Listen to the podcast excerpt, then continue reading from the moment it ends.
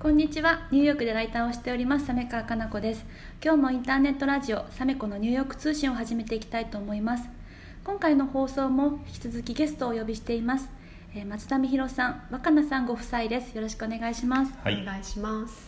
はい、えっと、これまであの世界中にファンのいらいらっしゃるお二人の秘訣についてお伺いしてきて、前回の放送ではあの SNS 等の発信方法について、えっと、お話聞かせていただいたんですけれども今回の放送ではその続きのお話を聞かせていただければなと思っております。はい。はい、で前回途中あの、うんうん。ヒロさんの方であの発信方法の秘訣みたいなとコツをあの伺ったんですけど。はいシンプルに。シンプルに説明しか僕はできないんだけどどう掘り下げていきましょうかね。うん。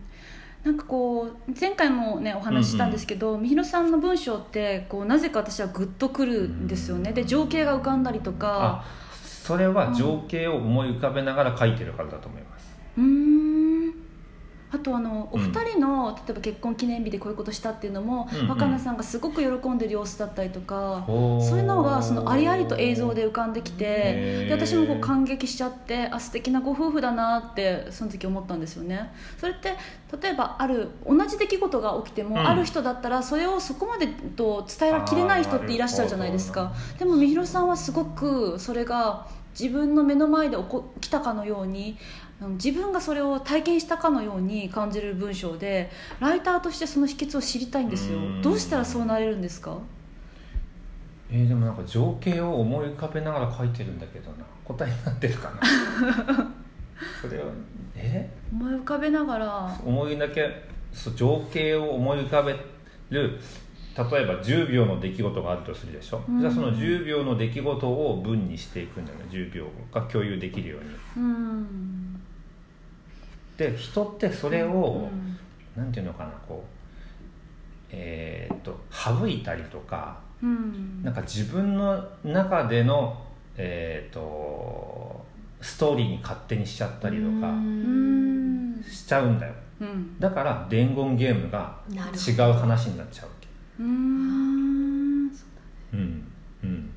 だからなん。かそのありのままをそのままありのままの事実というよりもありのままの気持ちだと思う、うん。き事実プラス気持ちをうん。こう文文にしてるって感じなん。だよね、うん。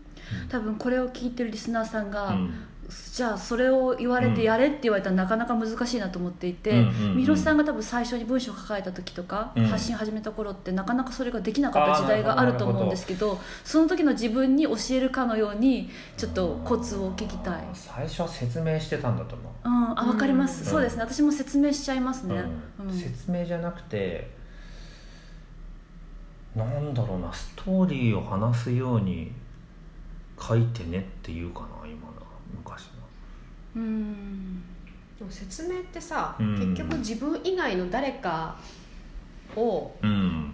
あのイメージして書いてる時に説明になるんだよね、うん。自分じゃないから、うん。その人に自分の体験をうん。なんかわか分からせようとか自分が言っていることを理解できるようにうん。こう伝えようっていうふうになるけど、うん。でも多分それがないっていうかその、う。うん。ん、あいなんだろう外側の人が分かっても分からなくてもどっちでもよくってうん。伝わっても伝わらなくてもどっちでもよくってうん。ただその自分の中にかん感じた出来事を感じたままにうん。言葉にするっていうことうん。うん。をなんかややれるようになったのかもしれないよねうん。途中から。もしかしたら、うん。うん。あまりお客さんに向けて書いてるって感じじゃなくなったんだよね途中の文章。さっきさっき前回の話と同じだけどうん。外に向けて書くかただ内に向いて書くかっていう違いだと思う、うん。そっかそっか。外に向けて書くと説明になっちゃうから。そうなんです。わかります、うん。日記？それこそなんかね前回も言ったように日記ってうん自分に向けて書くじゃないですか、だからその素敵な出来事がどんな素敵な出来事だったかっていうのも自分に向けて書くと多分説明には絶対ならないはずなんですよね、ううん純粋に本当に感じたことを感じたままの言葉で書くしうんそれが相手にちょっとこれを書いたらなんかちょっと変に思われるかなとか、うんなんかそういうもう余計なそうだねあれがない価値観とかそっか感情がない。うん。そっかそっか。そうかな。そう説明しようと思うと分かりやすくとか、そっちの方にばっかり意識取られていて、うん。ありきたりな文章になってどこでも見たことあるようになっちゃうからその人のオリジナルが出ないんですようんね、そう分かります。だからミヒの場合は自分に対しての脳が少ないの。うんっていうのはどういうことかっていうと、うん。多分人って多くの人は特に日本人の多くの人は、うん。やっぱりこう環境上自分の考えたり感じたりうん。していることに周りの環境とか価値観からノーと言わなきゃいけないことが多い。こうしなくちゃいけないとか、うん。こうすべきでしょ他の人にはとか、社会ではこうす言うべきでしょみたいなのがすごく多いから、うん。なんかすごく自分にに中にこう生まれてきた言葉とか思いに対してノーを言わなきゃいけないことがすごく多いと思うんですよ。うんうんでもその他の人とミヒが一番違うと思うのはそれがないの。なんかうん。どんな言葉を言ってもどんな考え言ってもこれはやっぱ自分の思いだし考うん。えだからうん。別に他の人が分かんなくても分かってもうん。評価、それはされたら嬉しいけど、うん。別にでも本当にされてもされなくてもどっちでもいいっていう、うん。なんかねやっぱりそのしがらみがないんですよね。ううん。んまあ人の目を気にしないでそうそうそうそう書くってことだもんねそっかそっか。そう。ん。あの最初は説明をしがちだったみひろさんがうん。どのタイミングでこう今みたいに書けるようになったんですか、なんかあります？徐々になったのかそれともあ徐々にですよ。うん。徐々に徐々にだけどそれは数がね多分必要だと思う。うん